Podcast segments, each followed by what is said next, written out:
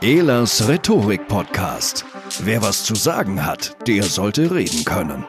Ihr Rhetorik-Podcast für Management, Kommunikation und Strategie. Herzlich willkommen zu einer Sonderfolge des Elas Rhetorik Podcast. Es ist Nikolaus 2020 und ich habe einen Artikel veröffentlicht auf LinkedIn mit dem Titel Pandemie, die laute Politik und das stille Sterben der Wirtschaft. Die zahlreichen Kommentare, die Tatsache, dass dieser Artikel sehr häufig geteilt wurde von Lesern und Leserinnen, hat mich dazu ermutigt, ihn auch als Podcast-Folge zu veröffentlichen. Ich freue mich, wenn ich Rückmeldungen zu dieser Folge von euch erhalte, egal wo und auch wie. Ich bin auf allen sozialen Netzwerken zu finden.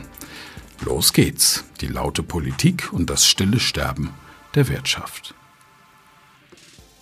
Es ist Aufgabe der Politik, laut zu sein. Die Trumpisierung der Politik hat leider auch bei uns dazu geführt, dass heute eher politische Zielgruppen bedient werden um die eigene politische Karriere zu fördern, siehe Söder, als die Zukunft der Nation zu sichern. Zwar ist nach und neben dem Schwurblerlärm endlich auch wieder vernunftgeleitete Kritik an den Corona-Maßnahmen zu vernehmen. Schauen wir zu Herrn Lindner, Kubicki oder auch zum Verband der Familienunternehmer und der Jungunternehmer. Aber sie scheint chancenlos gegen das Pressekonferenzengewitter der vermeintlichen Kanzlerkandidaten Laschet und Söder. Als Kommunikationsberater nehme ich mir auch heraus, dabei die Rolle der Presse zu kritisieren. Mir scheint, dass allzu viele Medienschaffende nur allzu gerne das ständige Maßnahmengeprassel der handelnden Verantwortlichen aufnehmen und vor lauter Mitschreiben nicht mehr genug Abstand zu den Auswirkungen der mitgeteilten Inhalte haben. Hoffentlich liege ich falsch aber der Eindruck wiegt schwer. Denn in der Welt der Kommunikation ist es nun mal so, dass die Lauten Gehör finden und die Leisen nicht.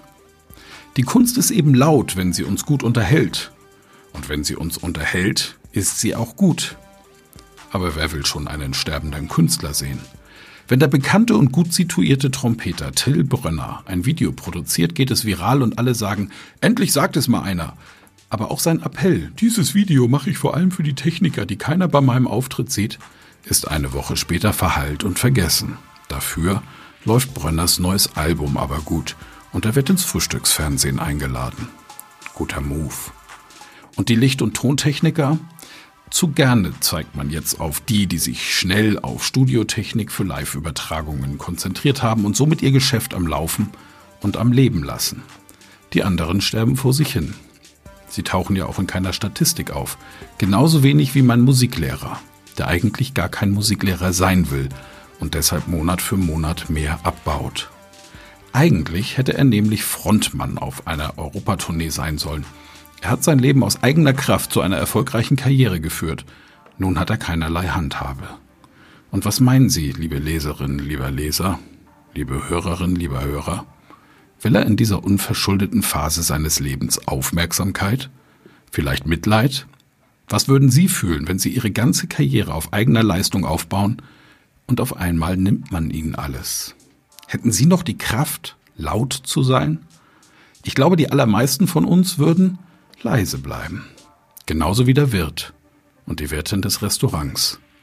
Auf einmal klebt ein Zettel im Fenster und der wird fotografiert und auf die Facebook-Seite des kleinen Unternehmens gestellt. Wir schließen. Tut uns leid. Danke für die vielen Jahre. Wir waren gerne eure Gastgeber. Gezeichnet eure Betreiber. Die Imbissbetreiberin.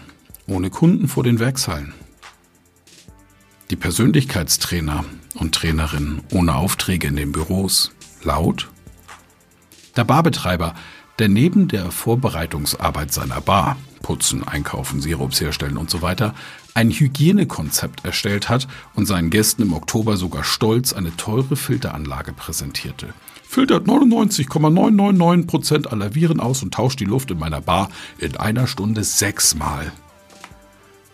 Jetzt durfte er wieder schließen und sagt, das gibt's doch gar nicht. Bei mir steckt sich keiner an. Und er versteht zu Recht die Welt nicht mehr. Die Kosten bleiben, die Einnahmen null.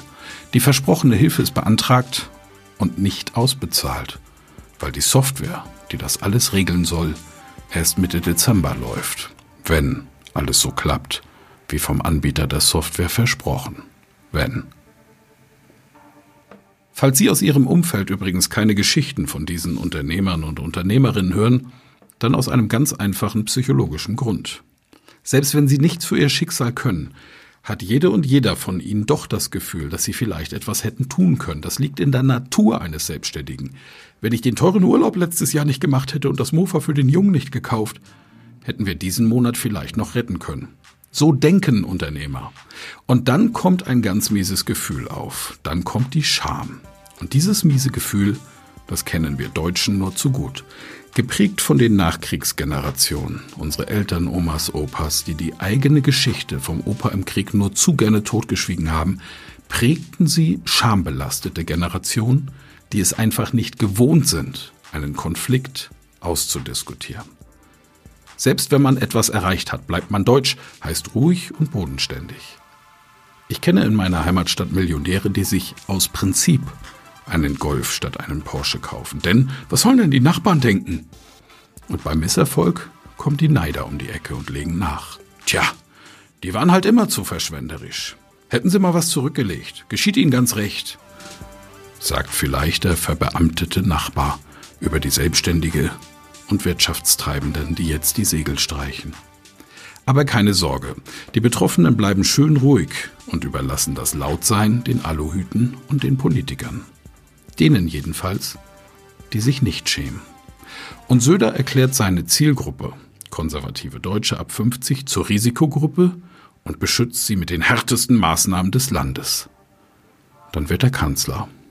Und dann kommt leise die Sintflut. Na und?